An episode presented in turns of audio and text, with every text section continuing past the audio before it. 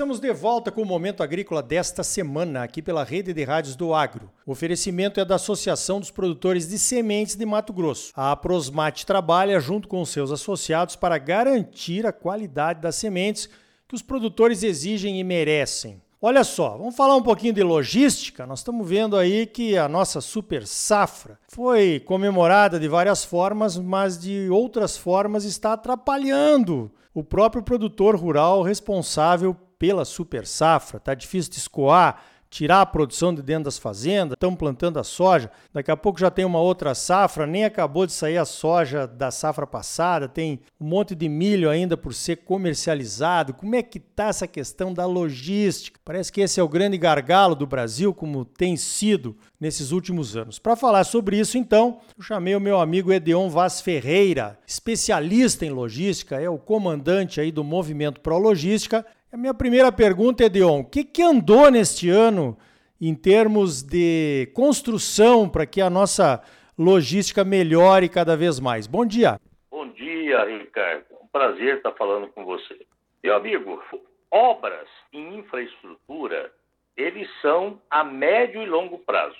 Você não consegue nada a curto prazo. Então, assim, a curto prazo, nós estamos vendo aí as obras de duplicação da BR-163, depois que ela passou para a MTPAR.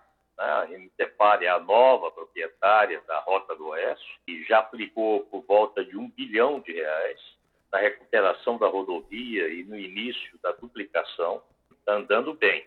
Na continuidade da BR-163, Sinop Miritituba, a empresa também concessionária do trecho já consertou os pontos que eram até apelidados de faixa de Gaza, porque era um trecho de 60 quilômetros que sempre foi problemático, mas que agora está também consertado. Então, eu diria o seguinte: essas coisas estão caminhando. O acesso a Miritituba, ele já está com um projeto bem avançado, vai começar a obra já no início do próximo ano. Possivelmente comece ainda esse ano obras de viaduto, construção de viaduto, vão ser feitos lá, são dois viadutos. Então, assim, no que diz respeito ao corredor da BR-163, está tudo andando. No que diz respeito ao corredor da BR-158, foi dado a ordem de serviço, fizeram um alarde danado dessa ordem de serviço lá na pavimentação da BR-158, mas, na verdade, a ordem de serviço foi só de 13 quilômetros. Que é um trecho do quilômetro 201 ao 214. O contorno da terra indígena ainda falta a licença de instalação. Quando tiver a licença de instalação, os dois trechos já estão licitados, já tem projeto aprovado. É só sair a licença de instalação que eles podem dar ordem de serviço também para aqueles trechos. Mas para mim é coisa para o ano que vem. Esse ano não vai sair obra lá. A FICO, que é a Ferrovia de Integração Centro-Oeste, está em obra, estão trabalhando forte lá. Agora, toda obra ferroviária, ela é uma obra demorada. Lá são 383 quilômetros, vai levar cinco anos para fazer. Então, lá está em andamento. Não tem problema de recurso, uma vez que o recurso é da Vale.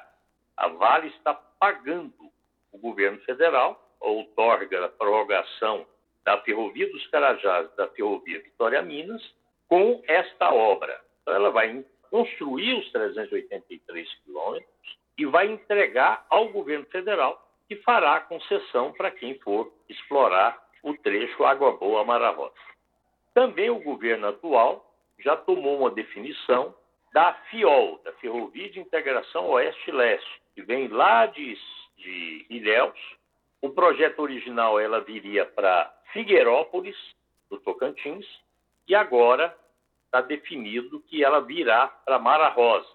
Então, a região do Vale do Araguaia, ela vai ter três possibilidades.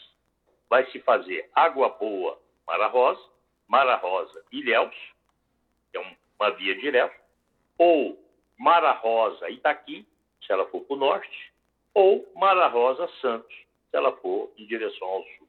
Então, assim, o Vale dos Esquecidos ele vai ficar mais do que lembrado. Então, saindo da região leste e, obviamente, da BR-158, nós agora podemos falar da região oeste e noroeste do estado. essa região já está na fase final dos estudos para concessionar a rodovia no trecho Comodoro Porto Velho. Então, esse trecho já está definido que vai ser feito. Ainda não ficou definido se será feito também Sapezal Comodoro. A gente sabe que pagar pedágio ninguém quer. Né? Nós já pagamos tantos impostos, inclusive com bitributações, mas quando você paga, você tem a certeza de que algo vai ser feito. Essa certeza não se aplica à BR-63, que a gente tinha certeza que ia ser feito e acabou não sendo feito. Mas o governo do estado socorreu em tempo para que ela fosse feita. Naquela região ali, do mais ou menos centro-norte, que é a região Santa Rita do Trivelato, a MT-140 está basicamente toda pronta e ela é, sem dúvida, uma rota alternativa à BR-163. Só que, no momento que ela ficar pronta, o governo também do Estado vai concessionar essa rodovia. Então, tanto faz a pessoa ir pela BR-163 ou ir pela BR-140, ela vai acabar tendo que pagar pedágio. O governo do Estado tem um plano de pedágio para todo o Estado, as rodovias mais movimentadas, e as rodovias não que não têm movimento ou que têm um tráfego pequeno, ela vai continuar sendo recebendo a manutenção da Sinfra, ou seja, do governo do Estado. Assim como as rodovias federais, que não têm também é, movimento suficiente para se ter uma, uma concessão cujo valor de pedágio fique mais acessível, essas vão continuar sendo feitas pela Sinfra. A BR-174, ligando Castanheira até Colniza, antiga BR-174, ela agora ela é por trechos. Então, ela tem um trecho que é MT-170, outro trecho é MT-208.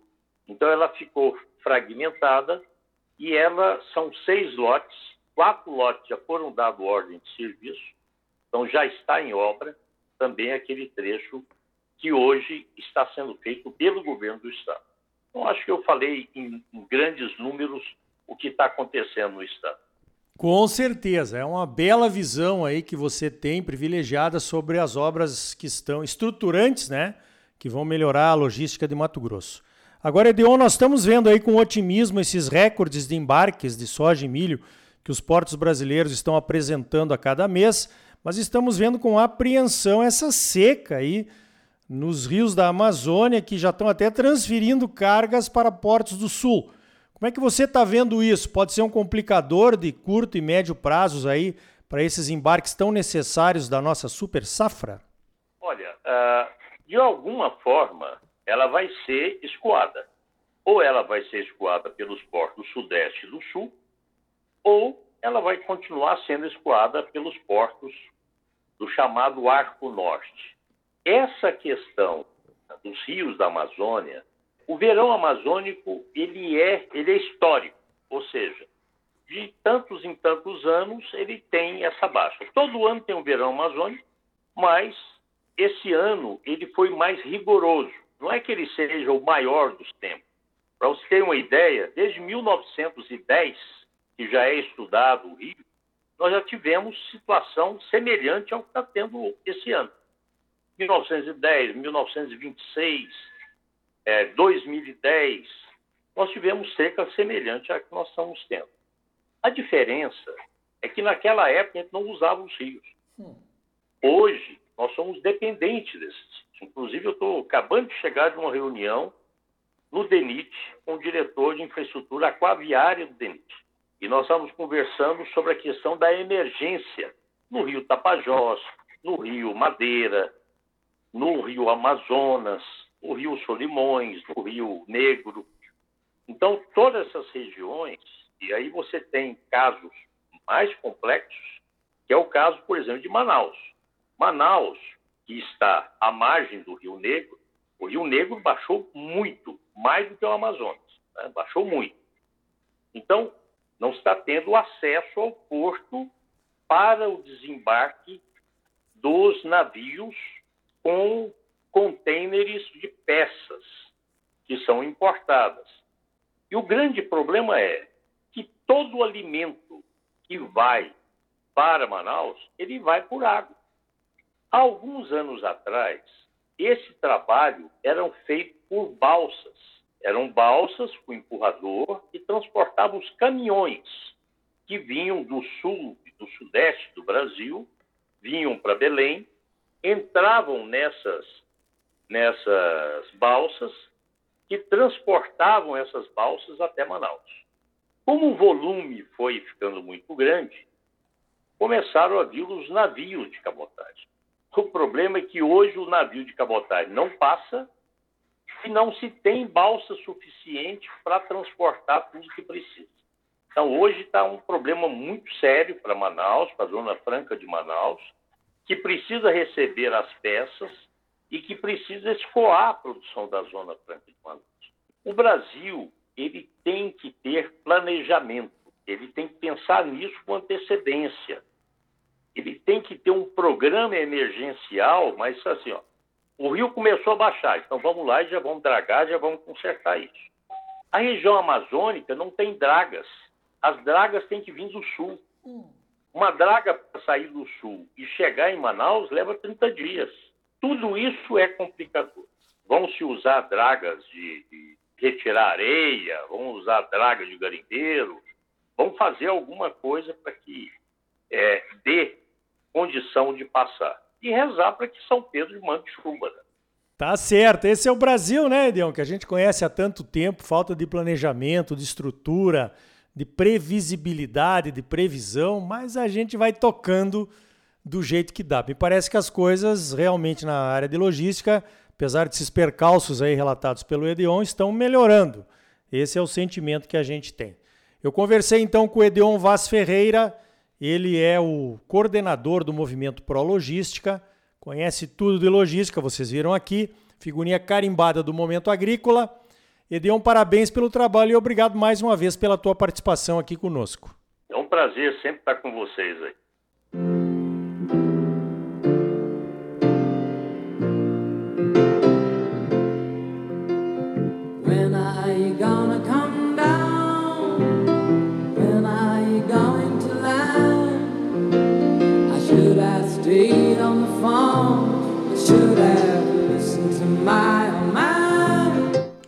Então tá aí. Você sempre muito bem informado, ligado aqui no Momento Agrícola. A semente de qualidade é a base da ótima produtividade que todos buscamos. A Associação dos Produtores de Sementes de Mato Grosso, a Prosmate, trabalha junto com seus associados para garantir a qualidade das sementes que os produtores exigem e merecem. Por hoje vamos ficando por aqui. Então até a semana que vem com mais um Momento Agrícola Mato Grosso para você. Até lá! Oh.